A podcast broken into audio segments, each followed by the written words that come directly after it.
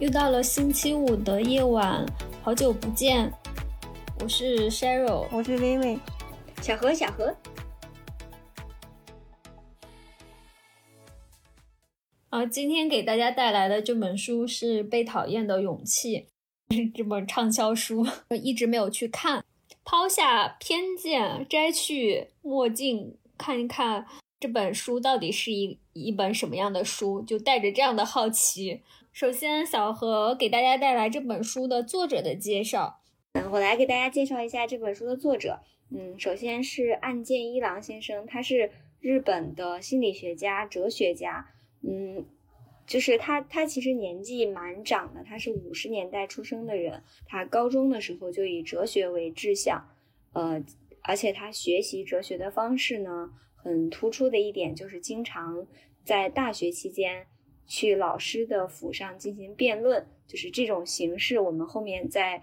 看书的过程中也会发现，就是他以辩论的这种形式去阐述理论。然后第二个就是他在八十年代起，呃，致力于去研究专业的哲学和阿德勒心理学，主要的活动领域呢是阿德勒心理学和古代哲学的执笔和演讲这方面，同时。嗯，他在，因为他前期的时候就做了很多这种跟老师辩论的这种这种形式，所以他后期觉得就对这种形式做了一个推广，就是去精神科的医院为很多的青年做这样的心理疏导，也是以这种辩论的形式来展开的。岸见一郎他其实出了很多译作，比如说他在阿德勒心理学方面研究的时候出了。关于阿德勒心理学的这个个人心理学讲义，呃，还有呢，幸福的勇，就跟我们当前读的这本书，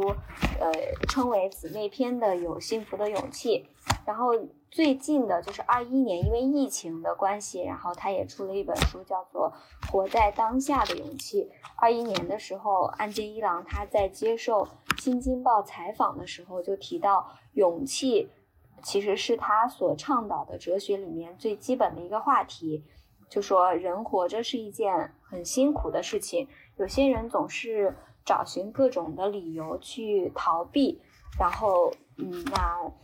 案件他想表达的不是说让读者们去违背现实，认为活着是一件辛苦的事情，他希望读者能可以有勇气来认真对待活着这件事情。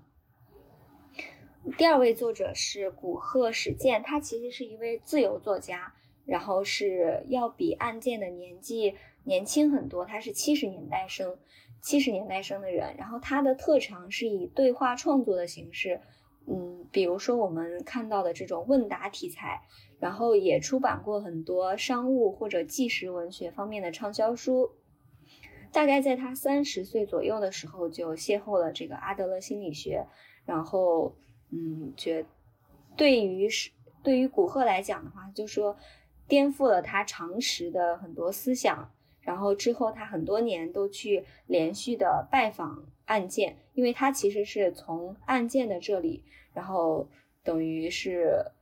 嗯了解到阿德勒心理学，然后不断的去请教阿德勒心理学的本质。所以其实，在这我们我们这次推荐的这本书里，他也是。通过这种希腊哲学的这种古典手法，就说这种对话篇的形式，去把整个内容，呃，就逐步就是呃深入浅出的去呈现出来。其实连接他们的这个人就是阿德勒。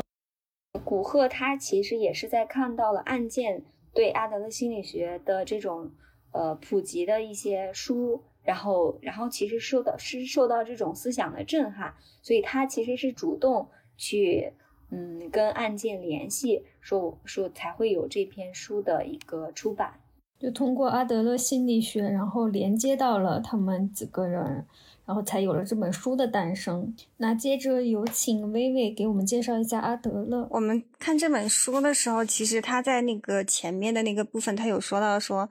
那个阿德勒是那个心理学的三大巨头之一嘛，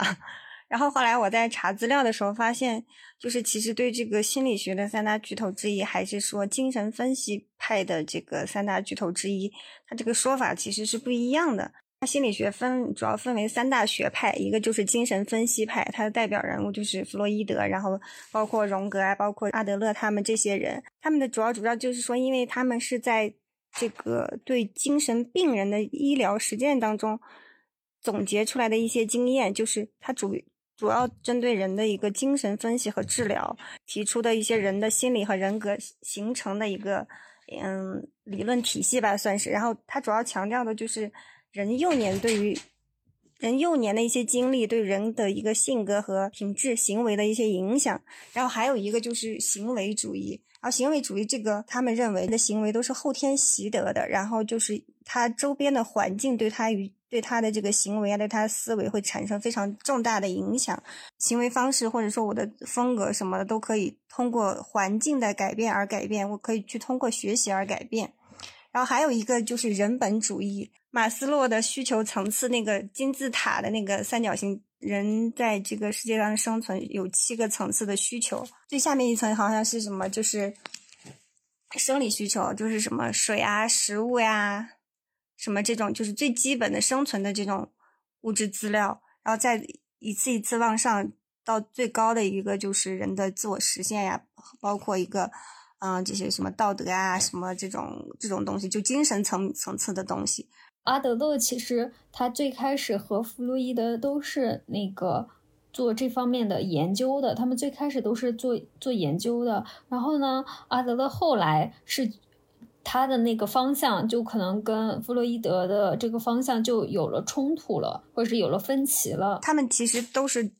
归属于一个大类，就是就叫精神分析学派的这个大类里面，在精神分析学派有三大巨头，分别就是一个是弗洛伊德，一个是荣格，还有一个是那个阿德勒。弗洛伊德他的主要的那个学说就是说，人的意识分为潜意识和意识，然后意识就是我们自己本身，我们可以感觉到的，我们自己知道的，我们脑子里想的一些东西，然后潜意识就是说。你自己并不知道，但是它会切切实实影响你的行为，影响你的思维的一些潜藏在下面的意识，下面的一些你的心理心理活动也好，或者说是你的一些，就是反正它会影响你的表层的一些东西啊。我觉得挖掘潜意识这个事情还是非常的有有必要。荣格比较火的那个 MBTI 就是他的学说的一部分。啊，就是他那个十六型人格，他的那个八维的那个系统跟十六型人格其实是嗯匹配的，也不能说匹配吧，就是互相做支撑的这种。然后荣格他就提出了集体潜意识的概念，然后他认为人的人格是由意识、个人潜意识和集体潜意识组成的，然后集体潜意识是他荣格心理学的一个核心的概念。集体潜意识主要是就是在整个社会环境中，或者说在人类的这个进化过程当中，它一直就是人类为了比如说避免灾祸呀，或者说在一些教化呀，或者说在一些比如说整个社会的一些道德约定，或者说一些嗯约定俗成的一些东西。阿德勒他是跟跟弗洛伊德跟荣格并称。精神分析的三大巨头之一，但是他他的学说跟弗洛伊德的学说有点相反的那个意思。弗洛伊德把那个就是人格的原动力，他认为自卑才是人格发展的原动力，但是阿德勒就认为说，人的自卑起源于婴儿时期，但是人们为了摆脱自卑，而在成长的过程中一直会去嗯追求卓越啊，追求证明自己啊，追求。嗯，一些优越感，或者说是一些就是追求自己的一些重要性啊，什么这些，这个动力才是他才是人格发展的一个一个主要的动力，而不是说，嗯，单纯只是因为自卑。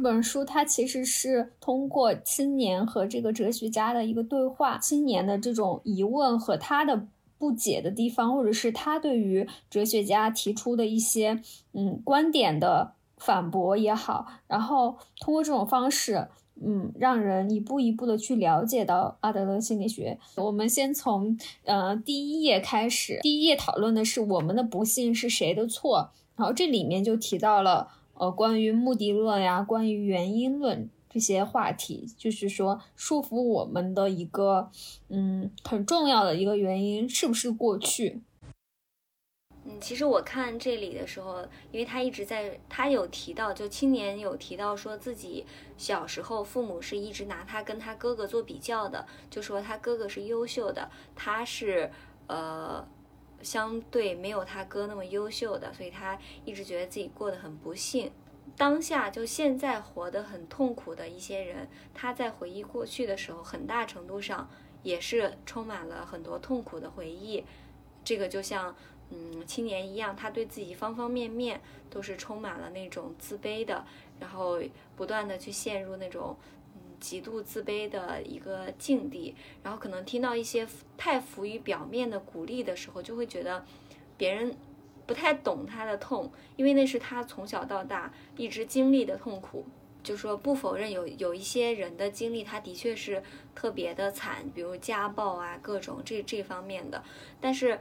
大多数人在说起自己的那个痛苦的时候，我觉得其实很多方面是从比较之中产生的，就是不无论是物质方面的比较，或者说是父母带来的这种比较，就说爸妈可能会说，你看哥哥怎么样，你怎么就不行？或者谁谁谁家的孩子多么厉害，可是他怎么就不行？反正我的感 我的感受就是，嗯，大家小时候的一些不幸。我觉得很大程度上是因为这种比较的原因。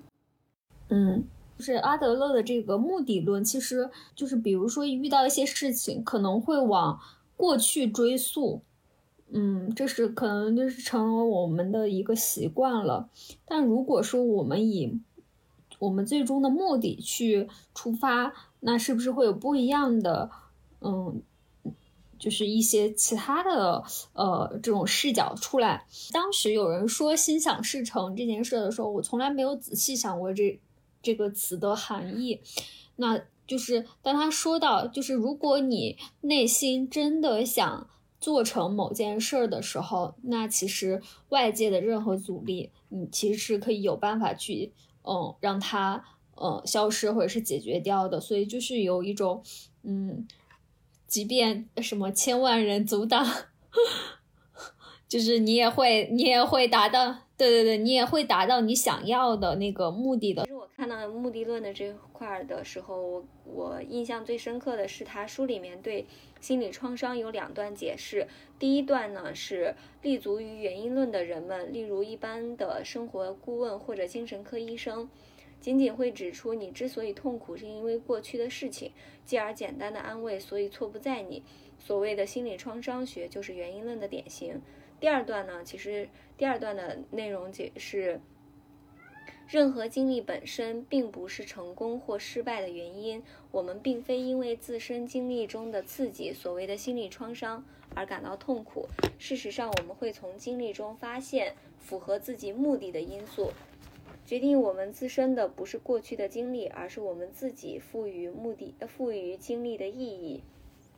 如果我们只是归咎于原因，就是我们就说因为当初的什么事情，所以我现在这样，但这个其实是不解决问题的嘛。可是他从目的论来解释，是因为我们从过往的经历去发现了一些符合自己目的的原因素，比如说我现在。就是不想踏出门去跟别人社交，所以我从过往的经历找到一些，就是说啊，我因为什么原因我才不去出门，然后是我们自己赋予了过去的那个经历一些特定的原因，然后让自己不去做一些事情。愤怒是被捏造出来，我对这个印象还比较深刻。就说他妈妈在训小孩，然后突然接到了班主任的电话，然后他妈妈立马那个就。和颜悦色、心平气和的接了班主任的电话，然后接完电话之后又开始特别愤怒的训小孩。就他是是他给小孩施压的一种方式，是吧？对小孩发火，其实只是为了就是让小孩能够听话呀，或者说是能够害怕呀之类的。强势或者是说他的这种情绪表达，只是为了来，只是一某种手段。目的论，他其实在那里说的时候，不是也提到了很多心理创伤的一些内容。弗洛伊德他是在精神分析的导论中说，如果在很短暂的时期内，某一个经历或者某一个经验使得心灵受到极高强度的刺激，致使他不能用正常的方法去适应，嗯，从而使其有效能力的分配受到永久的干扰，这个是他所说的。就是就是这个这个经验，然后称为创伤。嗯，这都比较重大的 PTSD 那种，地震后的呀，或者是这种重大的灾害，或者是车祸呀，这种重大的、很重大的这种人生转变的这种现呃这种事件发生之后，可能对人生啊整个都有颠覆性的影响。一方面是这种，另一方面其实是一些。因为是心理的创伤嘛，它可能是不只是这么大的事情，比如说从小父父母吵架这种，它也算，就是说像这种不愉快的经历，他在心理上不断就是强迫性的反复的这种重复，对吧？然后这个这个也是这个也是在患者心中就是呃这种创伤记忆，也在他后续的一个幻觉中不断的去重复，然后他等于整个人就在这种。这种氛围中备受煎熬，就是他在他的这个幻觉中。所以，其实弗洛伊德在早期研究中，因为他是听患者去讲述这样的一些创伤场景，然后他就发现很多来访者，他在联想出，比如他给他一些呃疗愈的过程，他在联想出很多嗯。性方面或者说是虐待方面的一些创伤场景的时候，他本人其实也是很震惊的。就是弗洛伊德他本人也很震惊，震惊于说为什么这些人的父母会给会给自己的小孩做出如此残暴的事情。微微之前不是也提到弗洛伊德不是确认了这个潜意识吗？其实也是在他确认潜意识的存在之后，他发现了，就是说外在的这些刺激只是诱因，就说内在的人格人格结构的这个就心理结构如何内化，去认同这个外在刺激才是创伤的一个根本，所以他才会说，就我觉得这个是他原因论的一个推导的一个过程。嗯，我觉得书中作者也说了，其实不在于过往发生了什么，而在于如何我们如何去诠释这个东西。比如弗洛伊德，他是他是通过这种呃过往的刺激，然后导致人们的这个创伤的这块，呃，他去用原因论来来阐释。但是作者的话，他是用目的论，就说再往后推导。其实其实我在看这块的时候，我就觉得他很像说，在一个时间轴上。一方面你是往回看发生了什么事情，另一方面你是往前看，然后我们怎么去解释？写的那个向前看，就是说，因为我不想做什么事情，所以我找了过去的一个原因过来。原因呢会比较就是柔和一点，他会去慢慢的一点一点的去帮你去，比如说去怎么说，去找到你可能。我关注的可能更多的是就是小时候的这种创伤哈，就是可能他会去帮你一点一点去找到你小时候经历的那些创伤性的事件，然后这些事件对你产生了一些影响，然后帮你去分析哦这是怎么产生影响的，然后他就会慢慢的就跟一个，我感觉跟幼儿园老师一样，就是说慢慢的帮你去一点一点特别温柔的去把这些东西给挖出来，然后告诉你你是可以改变的。目的论就就会显得生硬很多。并没有遇到什么特别大的一些事件，然后并也并没有遇到一些什么，嗯，就像嗯那个 Sheryl 说的那些对你的人生产生颠覆性影响的这种事件的时候，你去通过目的论去去去去推导他当前的这个行为，比如说你就其实就是因为不想学习，所以才又想喝水又想吃饭，一会儿又想上厕所，是这样。但是如果说是比如说他。这个人已经是受过，确定是受过非常重大的创伤，或者说他的精神已精神已经不是那么的稳定的时候，我觉得如果在目的论给他上个目的论，说你这个就是怎么怎么，你就是自己自己有个什么什么样的目的，所以你才挖掘出来这些乱七八糟的事情来影响你。我觉得这样的时候，对于就是当事人来说还是比较残忍的，就他可能并不一定能立马接受这一点。我觉得可能会就是对，就会对他的心理会产生一个非常巨大的 冲击。对他可能，对他可能就会觉得说啊，那他要不然他就非常抵触这种说法，要不然的话他可能会觉得啊，那我岂不是就是一个笑话？有的人他可能更愿意，比如说我去从源头上解决问题，有的人就说啊，那前面都已经过去了，那我明天重新开始不就行了吗？所以我我觉得就是没有什么，嗯。好，或者说不好，或者说一个更比一个有效怎么样？我觉得还是受众不一样。就像比如说，有的人他喜欢吃辣，有的人喜欢吃甜，那你也没有什么理由啊，我就是喜欢，对吧？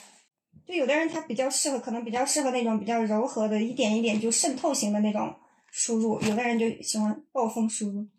说到这个下定下定决心没有做出一些改变，我们嗯，maybe 会产生一些哦，我怎么可以这样就。我觉得对自己没有做到的事情，也也不必苛责。可能因为我们不断的要去练练习理智脑的作用力。他说：“其实我们做决定的时候，决策的不是大脑，决策的是其实真正不需要大脑去决策。我们往往反而很多人是用大脑去决策的，就是要跟着你的心走。啥意思？我没听懂。”因为你的就是你的这个理智脑，就是理智脑是因为什么？它要收集外界的各种信息啊，包括什么什么其他人的反应啊，这个事情啊怎么样的？它会收集很多一些外界的信息，帮助你去做一个比较理智的决策。但是其实往往这个理智的决策跟你内心真正的需求，它并不一定就是匹配的。然后当这两个不匹配的时候呢，人就会拧巴。这就是之前我们不是说那个什么身心灵合一嘛？就你的身和心。身心灵没有合一的时候，你做什么事情就容易内耗。就比如说，理智上觉得应该这样，但是我内心深处又渴望另一个，这种感觉就是互相拉扯。感觉到开心快乐，这个其实跟你的理智关系并不大。就是你当你去大大部分时间都在都都在跟随你的内心，比如说你去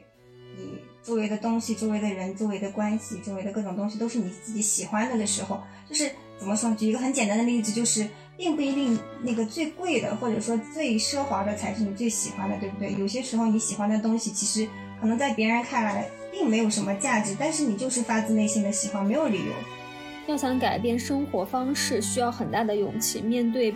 变化产生的不安与不变带来的不满，你一定是选择了后者。所以这也是造成了，就是说我们没有那个巨大的勇气去改变。我们目前的现状，所以也就是说，我们其实是缺乏获得幸福的这个勇气的。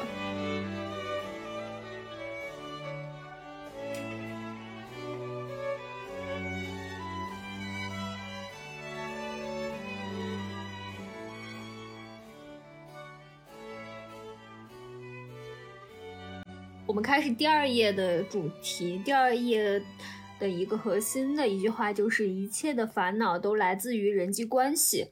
然后这个也是说束缚我们的第二个嗯重要的因素就是人际关系，因为我们的很多心理困扰都是来自于这个社会或者是外界的评价或者是期待，我们生活在这样的一个社会环境中，我们其实是。就是没有人是一座孤岛嘛，就是一定是会有来自外界的各种干扰或者是评价，那这种评价它就会造成人的这种骄傲或者自卑。那他提到的自卑情节和优越情节，我觉得这两个词儿还蛮感兴趣的。自卑感跟自卑情节其实是说人人都有自卑感的，然后如果说自卑感它已经达到了限制我们人生的一些。呃，限就是限制的限制的层级的话，它就变成了一种自卑情节。我说，那这个自卑情节，就是其实是某某些时候也是比较自我。说自我其实也对，因为他可能是太集中于去套在自己身上了，所以他你对自己有了已经有了一些限制，其实是把那个自卑感。是说一个人他自卑的时候，他其实也是一种嗯。另一种性质上的自恋，就是他会把自我放在一个非常中心的位置，然后就会觉得说，周围的人、周围的人事物其实都是在，嗯，不能说针对他，但是也差不多是这么个意思吧，就会觉得说，嗯，比如说别人说个笑一下，别人可能比如说有有有别人有其他的人在一起聊天，然后刚好聊到什么笑一下，然后他刚好从旁边经过，如果是比较自信的人的话，他可能并不会觉得有什么。甚至他可能会加入，或者说他走过去，并心里不会引起什么波澜。但是如果是自卑的人的话，他就很容易就会产生一种想法，就是说他们是不是在嘲笑我？然后这种其实也是一种就是自恋，以自我为中心的一种自恋的一种表现形式，就会觉得说，哦，这个世界上在我能看到或者我能感受到的这个范围内发生的所有的事情都跟我有关。但其实我们人在生活的生活中，其实并没有说。这个世界都是围绕着我自己在转的。其实，嗯，每个人都有自己的事情，然后这个空间里面发生的所有事也并不是说都跟我有关，对吧？其实百分之九十可能跟我跟我并没有什么关系。自卑的人他一般同时都是比较自负的。上大学的时候吧，应该是上大学的时候那几年就属于自卑加自负，然后要把自己拉扯拉扯的不行的那个状态。然后就是说，假比如说，嗯，旁边有一群人在说笑或者怎么怎么样，然后他们笑，然后我自己。在旁边，或者说怎么，我融入不进去的时候，我就很有可能会觉得说，啊，他们是不是在嘲笑我？是不是在嘲笑我土？或者是不是在嘲笑我笨？什么什么之类的。然后在这个想法出来之后，其实很快你就会升起另外一种想法，就是你会去找你自己，嗯，怎么说？就是你会去找你自己说，哦哦，我比如说我才不屑于跟他们怎么怎么怎么样，我其实是非常独特的。他这个。表达的意思就是，我其实是独特的，我并不，并不跟你们一样。这个其实也是一种隐含的一种优越感的体现。就自卑情节会发展为那个优越情节，会一直把那个焦点放在我我的这个身上，他不会就是不会平等的去看待他的他所生活空间里的所有人。诶，他那个姊妹篇叫什么来着？幸福的勇气是吧？嗯，他那个里边也提到了，就是说尊重是什么？就是说你把。周围的每一个人当成一个就是独立的，然后有他自己自我意识的一些，就是平等的去看待所有人，而不是说啊，我把我当做我自己世界的中心。对，总觉得自己不够好，但是又觉得自己可以更好，所以就会一边自卑一边自负。俄语中的自卑感是关于自我价值的判断，然后这也就想起一句其实比较。我看到说比较健全的自卑，它是它不是来自于跟他人的比较，它是跟理想中的自己的比较。普遍性、普遍欲求就是追求优越性，优越性又是另外一个概念，就是追求这种优越性是人的本本能，就是人都是希望自己或者是希望呃身边的人都是一种。就是他生活的这个环境都是一种更理想的状态。嗯，哎，我突然想到一个点，你说这个会不会跟就是进化能扯上点关系？我瞎说的啊，就是就是你比如说在那个进化，就是比如说嗯，我们的祖先他比如说是在生存的时候，比如说他可能会产生跟别人比较的心理，是因为。就是比如说在狩猎或者在干什么的过程中，如果我比别人跑得快，或者我如果我比别人更灵活一点，那我就可以获得更多的生存机会。所以这个人类的这个比较的这个心理，是不是就是从刚开始进化的时候就已经有了与生俱来的本能？我刚因为我刚开始想的是，我们现在就是干啥都要排序啊、排名啊或者怎么样，然后总会有比较，然后然后你说这个比较从哪儿来呢？哎，但我理解的这个优越性是，他本能是自己跟自己比较，就是我理解的他的这个优越性，并不是说我跟别人在竞争或者比较，而是说，因为你刚才提到那个狩猎那个时代，它更多的是就是看到别人这种，或者是是竞争，对竞争关系。但其实我想说的这个这个呃追求，就是自己会变得更好，这这种本能，它它其实是。就是自我的这种提升，我我感觉我好像没有太理解这个点，因为因为在我我自己的理解里边，就是优越性其实是就是通过跟周围比较，如果是跟自己的话，我觉得不会用优越这个词。嗯，你看啊，他他举的例子是，他举的这个词是蹒跚学步的孩子学会独自站立。我们学会一门一门语言，与周围的人沟通，摆脱无力的状态，追求进步的这种欲求。所以你觉得这是竞争吗？我倒不觉得这是竞争，他就，哦，对呀，就是追求优越性。他这个虽然说的是优越性，但我会觉得他有点就是说。嗯，自己通过自己的这种学，对他自己就是通过自己的这种学习，或者是嗯后天的这种成长，他能够自己能够跟就是达到一种理想的状态吧。我觉得是什么？就是我我之前理解的优越性跟他说的这个优越性就是不太一样。然后你刚刚说这个，我就明白了，就是它是一种人的本本性。我是这样觉得，对，就是我们为什么要追求幸福呢？我们为什么要追求一些，呃，我们向往的东西呢？这个东西不是来源于跟别人的比较，我觉得是，就是它一定是你自己心之所向的东西。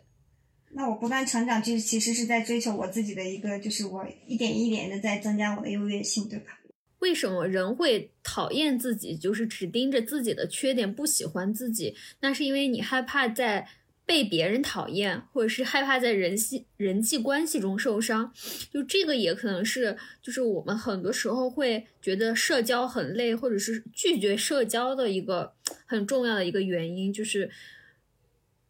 就是会害怕受伤，然后我就不进入这种这这种场合，不进入这种关系之中。社交其实其实确实是这样，就像你如果是你自己那个什么。让你让你觉得比较舒服的圈子，你肯定不会去拒绝的，对不对？你肯定不会抵触，你肯定会特别开心的就去了。但是如果说那个环境让你会觉得，比如说让你不能自由的做自己呀，你说话会有顾虑啊，或者你会担心自己不够好啊，什么什么，这种圈子其实真的，我觉得应该很容易抵触吧。有个一次估计就不太想去了，已经。因为你会在觉得在那个在那个空间里你是被框住的，就是不能舒展。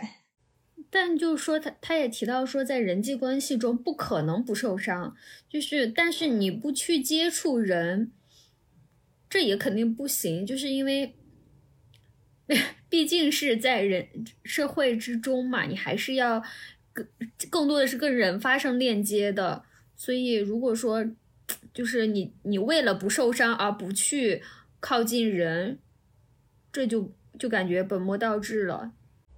起码目前是比较习惯于，就是说，嗯，在社交场合并没有受到特别大的挫折的时候，我们可能可能会觉得说他们那些就是，嗯，因为因为觉得在社交场合受到挫折，所以就抵触这个，然后就从而封闭自己，这个其实是不好的。但是我觉得，就是当人处在那个。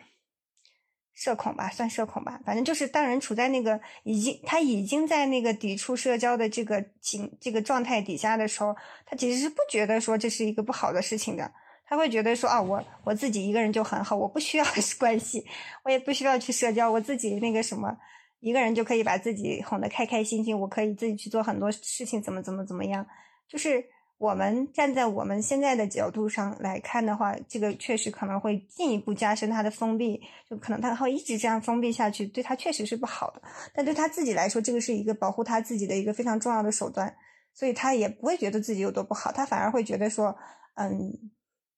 很多社交其实完全没有必要，你们何必？对，你们何必呢？我也不觉得我有什么问题，你们为什么要同情我？其实我当时在想，我们。比如说，有些人他不愿意，他比较他收的比较紧或怎么样，我觉得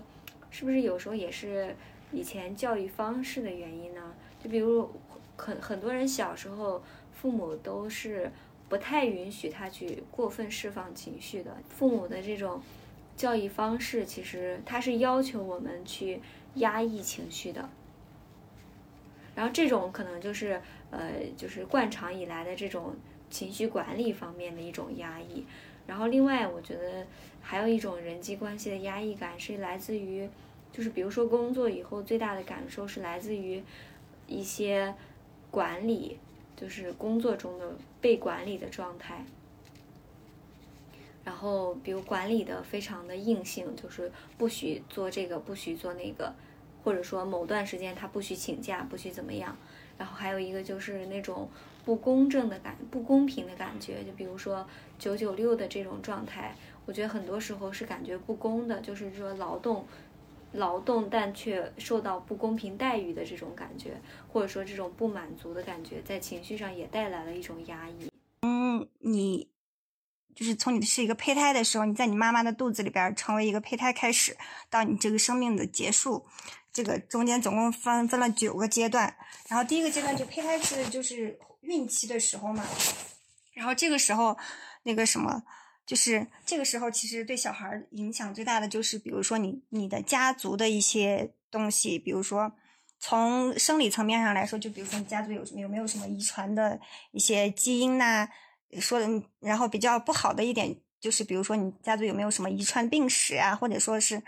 说是好的的话，就是你家族有没有一些比较优良的基因啊什么什么，这些都会都会嗯组成你这个小朋友的一个基础的一个这个。这个这个生理的一些条件，然后从心理方面呢，就是说，你家族的其实家族家族会有一些家族性的创伤，然后包括一些家族性的一些嗯，怎么说，就是嗯。精神方面的一些遗传的一些东西，就是其实人的你生下来的时候，你所携带的遗传基因里边，既包含生理性的，也包含精神性的一些东西。然后在孕期的时候，就是妈妈的一些孕期的一个状态，她的心情啊，包括一些她嗯她的一些生活方式啊，包括你家族的一些其他人的一些嗯，比如说之前的一些历史性的问题啊什么，这些都会在小婴儿的这个。负一到零岁的这个期间，对婴儿造成一些影响。然后到零到一岁的时候，这个期间主要就是说，婴儿在零到一岁这个阶段，他其实是没有办法分清楚我和外界的。他这个阶段，他发展的是自我和他发展的最大的一个目的就是分清楚什么是我，什么是外界。然后到一到三岁的时候，他就开始，嗯，他的世界从一元就变成了二元嘛。他从他在零到一岁的时候，他。只能分清楚我跟外界，然后到二元的时候，他就会，就是他就会能识别到他的妈妈，就是说他能感知到妈妈的存在，然后开始认人。然后他这个阶段，如果他跟妈妈的一些嗯这个情感链接和情感链接比较好，然后妈妈对他的一些生理或者心理方面的一些需求照顾的比较周到的话，然后小孩这个这个阶段他就会那个什么发展出一些情绪，就是他的情绪这个。情绪的这个神经元就会发展的非常好，他就不会在后期的时候产生出一些，比如说他没法没办法识别自己的情绪，他没办法去表达自己的情绪这种问题。然后到三到六岁的时候呢，他就是从就开始他的生命中就开始有了爸爸的存在，然后这个阶段就是让小孩去学会，嗯，跟怎么跟妈妈之外的第三人开始。接触开始发展他们之间的这个关系，就比如说一个在如果在家庭里就是爸爸、爷爷奶奶这些亲人，然后如果是在幼儿园的话，就是比如说跟他的同龄人之间怎么去发展这个竞争意识啊、合作的这种关系这种东西。六到十二岁的时候，他的那个小孩的大脑就开始发展一些嗯思维啊、逻辑啊这些东西，然后他就会意识到一些，他就会在群体里边生活的时候就会去。学会发展一些群体关系，就比如说我在我在我怎么跟这个班里的同学相处，我怎么去跟，哎一些嗯那个什么，呃跟老师相处，老师在老师在人的这个怎么说，在小孩的这个社会关系里边属于权威嘛，就我怎么跟去权威去相处，我怎么样能够正确的表达自己，而不会去压抑自己。这个阶段就比如说之前那个老师举了一个特别。特别那个形象的例子就是说，比如说小孩上课的时候，他想上厕所，然后想上厕所，他会有他会怎么处理？有的小孩他会就会觉得说，嗯，他就会直接举手说：“老师，我想上厕所。”然后老师让他去。然后有的小孩就会说：“啊，我不敢举手，害怕害怕尴尬呀，害怕羞耻呀，或者怎么怎么样。”他在这个阶段就会发展出一些自尊心的问题。如果说这个阶段阶段他受到了很多的一些限制呀、一些打压，或者说。呃，怎么说？或者说，就是总之，就是他这个这个发展的进程，如果是被人为的从外界终止的话，他就会在后期他就会有比较严重的自尊心的问题，他就没办法去发展成完善的自尊，他就要不然就自负，要不然就自卑。青春期的时候就是一个小孩他去探索自己跟世界的关系的这么一个阶段，就是他这个时候他会去发现他啊喜欢什么，不喜欢什么，然后他就会那个什么有很多的兴趣，然后有很多的一些嗯自己的主张、自己的思维，然后这个时候就是他自己的一个。自我发展出来的这个一些东西，跟家长从小到大的教，家长和老师从小到大的教育的一个冲突的一个阶段，所以说这个阶段很容易出，不是很容易，就是这个阶段大家都会出现一些叛逆的一些行为。如果这个叛逆的这个叛逆期没有完整的度过的话，他可能就会需要在后期，比如说三四十岁的时候，甚至有的人五十岁还在叛逆期，让他后续后续可能需要一段时间来补偿一下这个这段时间被压抑的这个东西。那在后面的就青年期、中年期、老年期，基本上青年期的话，就是你刚刚说的这个工作的问题。就比如说他刚进入社会，然后去进到一个公司的时候，他需要跟同事合作，然后他需要去接受领导的管理。这个时候，如果他嗯那个什么，如果他在一个比较宽松的氛围，然后比较就是。周围的关系比较和谐的时候，他可能就会很快的就度度过这个新人期这个惶恐不安的这个阶段，他可能就会很快的学会怎么跟领导相处啊，怎么跟同事去合作啊什么的。但是如果这个阶段遭到了一些，比如说限制，或者说是一些就是不太公正的待遇啊什么的，这个阶段的话，他就会这种感受，他就会一直记得，然后就会嗯带到后续的很很长一段时间，他就没办法去特别。嗯，自然的去跟去跟领导相处，去跟同同事相处什么的。然后到中年期跟老年期的时候，我个人觉得这些已经是已经比较后续的问题。然后，所以其实人在三十岁之前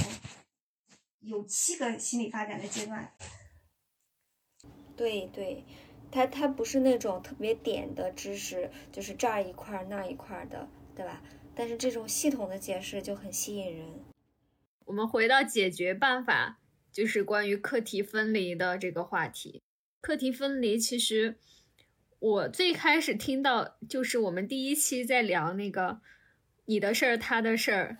其实是在那里要把别人的，就是每个人的这种课题先区分清楚，嗯，搞清楚哪些是自己的课题，嗯，然后再把别人的课题尽量的不要往自己的。就基本上就不要往自己的范围里面去揽，因为那是别人需要解决的问题。对，就是减轻自己的负担。有时候就会做，哎，这个不是我的事情，就不要管了吧，这是他们的事情，他们做不做是他们的事情，我控制不了，就是是会有这种的反应。嗯，所以我就觉得我们大家有时候做的一些潜意识的一些反应，其实，嗯，好像都是原来都是有这种理论可以支撑的，而且，而且。在在看到这里的时候，会觉得原来这种选择，或者就这种对是对一些情情绪，或者说对一些状态的应对方式，是是可以说是正确的，或者说是偏向于比较健康的，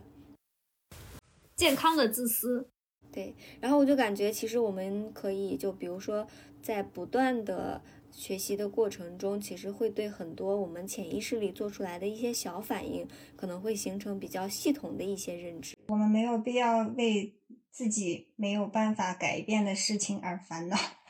就是我们把自己，就是把把关注点放在自己能够去改变，而且自己也想改变，或者说我自己真正关注的一些东西上面，而不是为了别人的一些。嗯，不管是反应也好，别人说的话也好，别人做的事也好，就是，总之就是不要因为别人而苛待自己，对，对自己好一点。就是你，我们不是为了别人的期待而活，别人也不是为了我们的期待而活，所以就是。有对有一些东西也不必强求，在一个一个就是有各各种各样的人的团队里，我们怎么样去找到自己的位置，然后怎么样去按照自己的节奏走？嗯，首先最基础的一点是我们得认清现状，就是接纳自己的这个现状，然后再就是可能会比较有利于我们去做好这个分离。就说当我们手里不掌握权力、不掌握资本的时候，我们就是很难掌控一些。一些情况的，或者说我们就是很难掌握团队里的某一些人的。就比如从，对，就比如从权力来讲，嗯，那我如果说我我不具备完全控制他的这个权利的时候，我是没有办法掌控他的一些走向的。那这块，比如说我接纳这个现状的话。那我可能会更好的做好这个课题分离，就是因为我的权利达不到，就是我对他的全面掌控。那他做出很多很多这个事情的话，其实是已经超出了我的管理的一个范畴。那他再怎么样的话，其实我是不需要心理上给自己施压的。我觉得这是一个课题分离的一个一个一个一个，就怎么说，就职场上的一个分离的一个入口。就是我们把自己能做的都做了，然后剩下的我们实在是没有办法的，那就去交给能解决这件事情的人去解决。就是关于父母的期待，那对于这一块，如果说嗯，按照父母的期待你去活的话，你又会觉得，呃，好像没有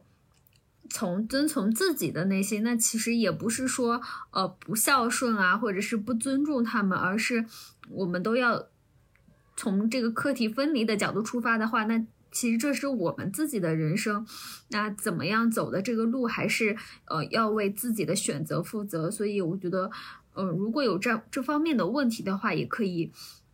从课题分离的这个角度出发呢。就是说，我们不是为了满足对于，就是为了满足父母的期待而活，解决我们人际关系的这个问题的办法，就是课题分离。然后我们人际关系最终要达到一个什么样的目标？然后这本书里面就提到共同体感觉这个词。那什么是共同体感觉呢？呃，共同体感觉其实我有把它跟另外一块他说到的一块内容其实是串起来的，就是说纵向关系跟横向关系里的那块。我觉得其实共同体的话，它是大家都是一个横向关系的连接，而不是纵向的。我是这个感觉。就是大家都是平等的存在于这个世界上，而不管这个共同体，其实它的共同体是在是一个宇宙概念，就是说不不仅仅是人类，还可以是万物，然后它的这个共同体是世，就是其实是世界的辽阔和世界之大，就会明白自己的那个就是自己所受的那些呃。细碎就是细碎的那些小的事情，只不过是你自己的的这个这个呃小世界里面的一种一种经历而已。我们共同存在于这个世界上的万物，大家都是一种平等的状态，就并不是说因为你的这种嗯个人的世界里面，你的自我感觉或者是你的自我情绪巨大，而把这些其他的呃万物去忽略了。就我大概是。就是理解它是一个共同体，是一个平等的一个状状态。对对对，因为我觉得他后面不是也说到那个横向关系、纵向关系的时候，其实他有说到说人际关系里的很多问题，其实都是因为我们潜意识里加所施加的这种纵向关系导致的。比如说，我前段时间就出现了这种情况，就是我在跟一个。呃，前同事聊天的时候，我会非常的烦躁。我觉得我就是，嗯，就是在不知，就是说，在潜意识里就给施加了这种纵向的关系。我不认可他的一些看法或行为或怎么样的，所以我就很抗拒。或者说我在心里其实对他就已经有了一些负面的评价，各方面的。那这个其实就也带来了我在跟他沟通上的很多烦恼。我就觉得这个就是我，我就是因为这种优越感的原因，然后就去纵向的处理了我们两个之间的关系。我觉得这个也是因为自己把自己处理成了这种纵向关系的一个一个下级。但但其实虽然说在。呃，职场里面是有这种上下级关系的，但我觉得在沟通之中，其实我们是可以把它转换为平等的或者横向的关系来正常的沟通，不然的话，我们会就是失去很多就是平等沟通的这种机会，都是因为自己心里的这种划分。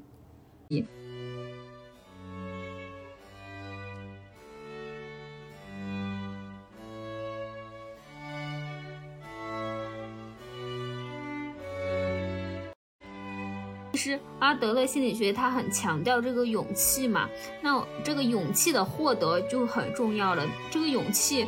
一直都在我一直都在思考，这个勇气到底是从何而来？然后他现在给出的答案是，人只有在呃能够感觉到自己有价值的时候，才能获得勇气。嗯，他提到一个存在即价值，我觉得这个可能就是是我比较想讨论的一点，就是，嗯，什么是价值？就是人，就是人是什么时候觉得自己有价值？你存在在那里，你对别人来说也是一种价值。比如说我们说的这种情感的价值、情绪的价值，这种就我觉得也是一种就是存在即价值。比如说你需要朋友的陪伴，那这个可能这个人的存在，他对你来说就是一种价值。嗯，他可能并不需要对你做什么或者对别人做什么，就只是他本身的存在就会让你觉得，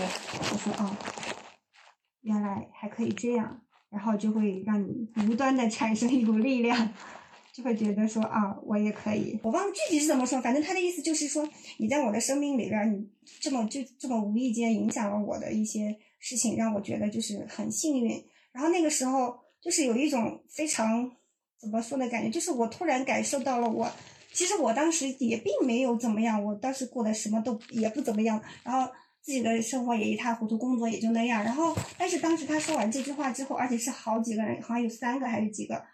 在大概同一时间说的。然后我就突然觉得，好像说哦，原来我存在于这个世界上。虽然我觉得自己就是哪哪都跟别人比起来也差很多，但是，但是也有人因为我的存在而会觉得特别好。然后我就觉得，真的就是你突然就会觉得自己哦，原来自己很有价值。然后你刚刚说到这个价值，我就突然想起来这个事情，我就觉得，就是其实你并什么都没有做，你只是就是说在朋友之间说那个什么，跟朋友正常的相处，也并没有去帮他出主意呀，或者说帮他，嗯，给给他一些物质上的帮助啊，什么上的帮助，但是他就会觉得说你的态度，然后影响到了我，让我觉得突然间很有力量，然后我就觉得，我就想到我生命中其实也是有这种人，然后我就觉得。就好好啊，就觉得突然感觉自己嗯高大了许多。嗯，是，哎，你你说你说到存在即价值，就我看到这里，他说其实不需要做什么的时候，我就觉得小孩健康的活着对父母就是最大的价值。我后来就发现很多人都这么说，就比如呃。比如说我身边的同事生过小孩的，虽然年纪大一点的，比如小孩六七岁的，他们是拼命的在鸡娃，对不对？但是可能更小一点的，在跟他讨论起说你将来希望自己小孩有什么成就或怎么样的时候，他就会很坚定的说，我觉得他健康就是，就是对我，就是就是我最想看到的。嗯，我觉得这个其实也很能回答存在即价值，就是这个。是，我觉得有时候说当下是最有力量的。其实，嗯，不是有说到我们人生其实是很，不是一条线这样通下去的，而是，而是一点一点这样，就是很点状的，对对，很多很多的刹那组成的。那这个其实就是每一个当下所发挥出来的力量。其实我们只有完全的去关注此刻我们要做什么。然后才会才会说引导我们将来，就是引导着未来的一个发展。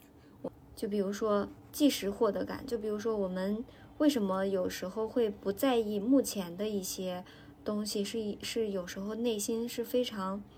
非常过分的想要那种获得的心理。就比如说有很多人不是爱看武侠小说嘛，那那那。那金庸笔下的很多人物，对吧？男主、女主的这种，他们带着光环，他们可能经过很快的一个修炼，然后就获得了九阳神功。就这种，就是我们很爱看这种，就是别人很快的去获得一件事情，或者说包括我们去刷一些东西，或者说我们有时候去看书，仿佛看完了我就会了。就这种也是一种即时获得感。就我们可能。就是非常，我觉得这个就是很大程度上就是我们非常想要想要未来是确定的，就是想要看到这种对未来的这种掌控，然后就会失去对当下的一个不太关注。我们在比如说我们读高中、高中高考，那在这样的复就是在这样的强压的前面的这些每一个努力的一。就是因为你好像就进入了一种心流状态，为什么那段日子就非常的珍贵或者是难忘？我觉得也在于这个，就是你其实并当时你并不会去在就在那个此时此刻，你并不会去想你的未来要怎么样，或者是你的结果要怎么样，而是你就珍惜每一个当下的时刻，你就珍惜当下，把每一个单词每一个。事情每就每一个小的数学题呀什么的做好，就在这样的聚焦的一件件小事中，就慢慢日积月累，然后你才有那个获得。我觉得都是一种额外的礼物了。我个人觉得就是我们，嗯，我说我个人觉得就是我们把目目光聚焦于当下的话，我觉得也是一种就是，嗯，怎么说？减少内耗的一种方式，就如果我们一直，嗯，怀念过去，或者说是一直那个什么，想着未来会发生什么样的事情，然后我们不可避免的就是，要不然就是为了过去，嗯，比如说某些时候没有做好而后悔，或者说是遗憾，或者说是，嗯，反正就是你你你回忆过去的时候。一旦你在当下回忆过去，其实很多时候其实就是因为你你觉得过去你做的不够好，然后你就会想我现在能不能做得更好，然后让我的未来更好。但是其实未来的事情，并不是说，虽然说我们我们的这个整个人生路是有一个一个一个一个点来慢慢组成，但是其实它并不是说你从你在起点的时候你就能预见到那个终点，就是朝着这个方向走。所以的话，其实你去担忧未来，或者说是你去想着说我现在做什么都是为了未来怎么怎么怎么样，其实是一种怎么说，就是其实是一种自大。你其实并不能完全的控制未来，你只能说我去把当下我可以做的事情做好，然后我把当下想做的事情想做的做事情做好，想要嗯怎么样。就是反正就是我活在我当下的这个位置，我控制我能控制的这些事情。至于未来怎么样，未来来了再说，对吧？我不能说我站在现在的这个角度，然后我去担忧一些未来怎么怎么样可能会出现的一些问题。这个其实是你如果陷入到这种对未来的担忧，或者或者对未来的一些各种可能性的一个一个分析或者判断上的时候，我过于沉溺的话，其实。你是没有办法去行动的，因为总会有很多意外的情况发生，在而且在这个意外没有来临之前，你没有办法提前去应对，所以你根本就没有办法控制未来。你又何谈说我现在要怎么怎么样，然后未来才能才会怎么怎么样？对，能能这样想其实是很好的，但是很多人其实是还是纠结于成果的，就是或者说还是完全关注在那个最终的结果的，我觉得。就是可能这么去分析过程的，嗯，是是一部分，但也有一部分是很在意，不是很在意，不能这么讲。就是他其实是，嗯，他就登山的这个意义，或者是旅行的这个意义，你并不是为了到达那个终点。如果你只是为了到达，到达不是目的。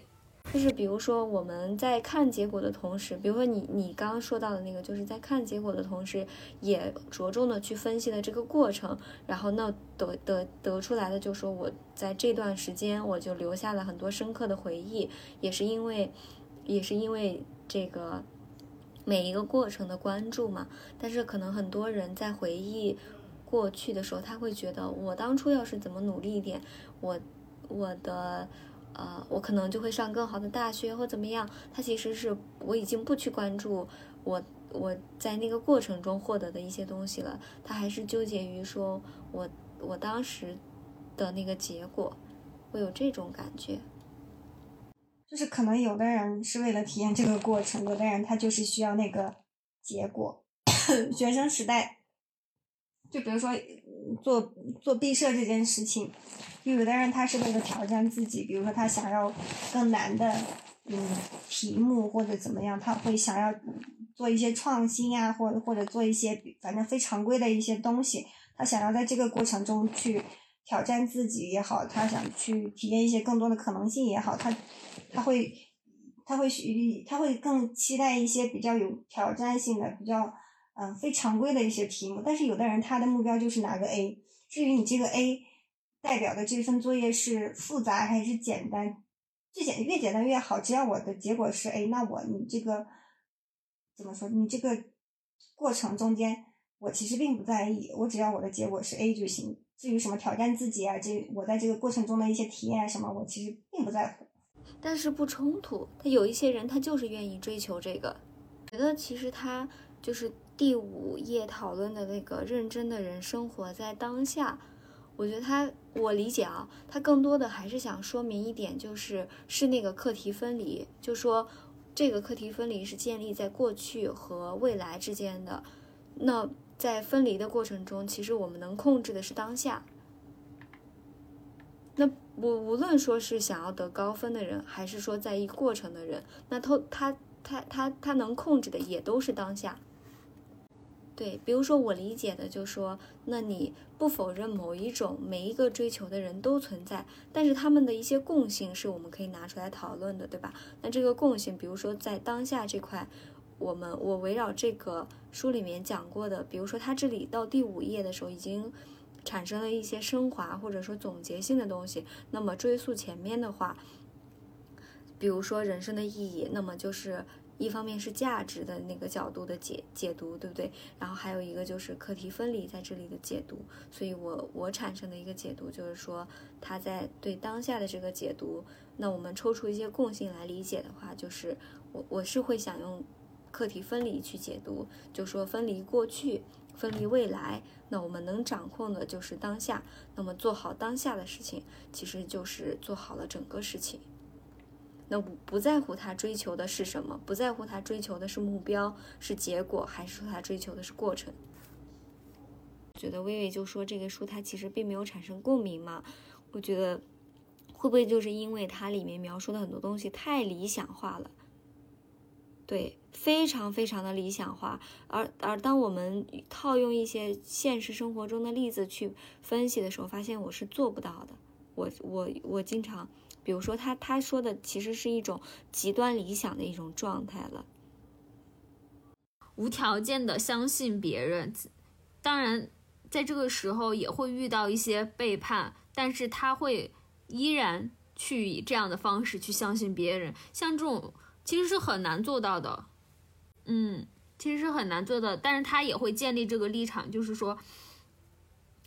嗯，就是说，即使即使遇到一些不好的事情，但是他也会去保持这种无条件的相信。这个其实就是那个臣服的那个概念。就比如说，就他的意思就是说，无论你生活中发生了什么事情，你都要相信他的到来肯定是有意义的。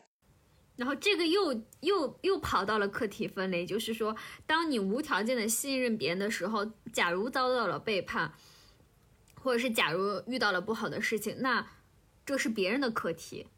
但是你的课题是你要不要信赖别人。嗯，哎，我想我想在这里说一下我们推荐这本书的一个理由呢，其实也是因为在看的过程中，比如说我们前面提到的，呃，目的论或者说人际关系方面的课题分离的解决办法，以及我们。呃，肯定自己存在及价值的这些观点，就是从这个书里面，呃，获得了一些，就是我们刚刚说到的一些一些一些新的观点。那可能他里描述的一些过分理想的状态，其实，嗯，是普遍来讲，大家很多情况下是做不到的。但是这些观点其实已提供给了我们很多，就是新的一些呃。思路吧，我觉得是吧？嗯，对我觉得是什么？就是就是我们看书就是为了吸取一些不同的观点啊，不同的一些作者的一些思想啊什么的。但是我们并不是说我们要照着书上的每一个来做，对吧？因为因为这个世界上，你想你想你想光精神分析这一派，他们就三大巨头，而且这都是好多好多年以前的。到发展到现在都不知道有多少个流派，多少种研究的一些结果。我觉得是什么？就是就是我们可以多一个看待世界的视角，但是没必要去就是完全的去，嗯，对对对对，就是尽信书不如无书嘛。我们可以多一个看世界的视角，但是我们没必要说我一定要照着他去做，因为因为就哪怕他说的全全都是真理，我们也不一定就到了那个。可以去照着真理做的那个阶段，对吧？我们自己的心智发展也是需要时间的。嗯，我觉得可以，就是怎么说，就可以把它这个当做一盏灯，就是它在遥远的地方，我们可以朝着这个方向走。但是我，对吧？但是，并不是说我们一定要走到它的周围，我们只是它给我们指引一个方向而已。而且，我们的生活中也不止这一盏灯，我们可以。吸取很多很多的知识，吸取很多思路，然后，然后把，然后根据自己的一些体悟也好，自己的经历也好，然后去慢慢的去，嗯，内化，形成自己的一些东西。我觉得是这样。其实可讨论的非常多，他我觉得他就是给你一个原点，给你一个最开始的一个入门。我觉得他是真的是心理学入门。启发到你，就可以去延展更多的东西。我刚开始的时候，其实并没有特别深的感触吧，就是因为最早的时候只是知道一个标题嘛，然后大概可能觉得也许是就是说让你不要太在意别人的想法或者看法什么的，就勇敢的做自己。然后读了这本书之后，我发现它里面讲到了很多东西，其实。已经远远不止我们就是标题里边看到的那一点点内容了，所以我就觉得，就说这本书其实对我来说，虽然来的比较晚，我看的时候也没有觉得特别有共鸣，但是其实它里边有很多的东西，我们今天晚上这么一讨论，反而会觉得说有很多启发。嗯，哎，我想回到回到标题来讲，它叫。被讨厌的勇气，其实，在第四页的时候就就说到了这个被讨厌的勇气。我我想说，我们都来解读一下它这个标题，为什么它就是选择了这个呢？选择了这个作为标题，而不是说选择课题分离作为它的标题呢？那这个肯定更核心嘛？你们的解读是什么呢？嗯，我突然想到一点，哎呀我突然想到一点，就是说。嗯，没有勇气，会不会是因为你的目的还没有出来？如果你的目的真的出来了，你会去集中所有的精力，集中所有的资源去实现它。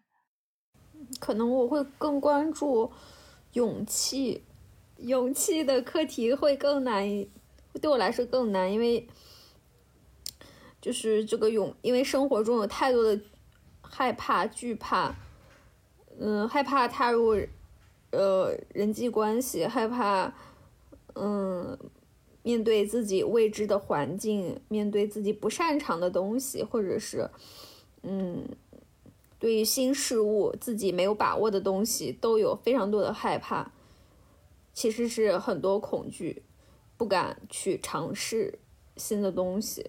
嗯，但其实内心又对新的东西有很多的向往，所以就是。纠结与矛盾就在这里，所以勇气真的是，如就是一旦获得这个勇气，我觉得就是可以去实现，真的是实现一个对更多的可能性，创造更多的，获得更多的幸福。嗯，因为我们其实是非常在意别人评价的，对吧？就很多很多时候我们是非常在意外界的评价，包括我们。我觉得大众很多人都是这样子的。其实这个，我觉得，比如说这种被讨厌，我们要有，要从那个被评价的体系把自己分离出去，